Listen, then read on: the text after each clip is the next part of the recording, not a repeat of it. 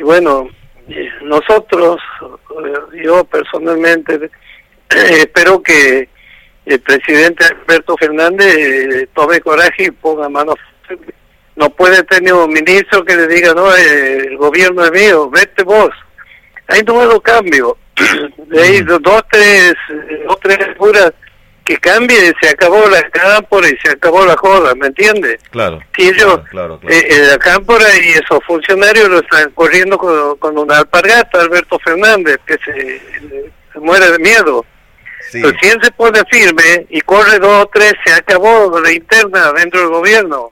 Porque no puede ser, primera vez, creo, en la historia, de, no del mundo, del universo, que los enemigos los tenemos dentro del gobierno, dentro del partido, dentro del oficialismo, no no puede ser.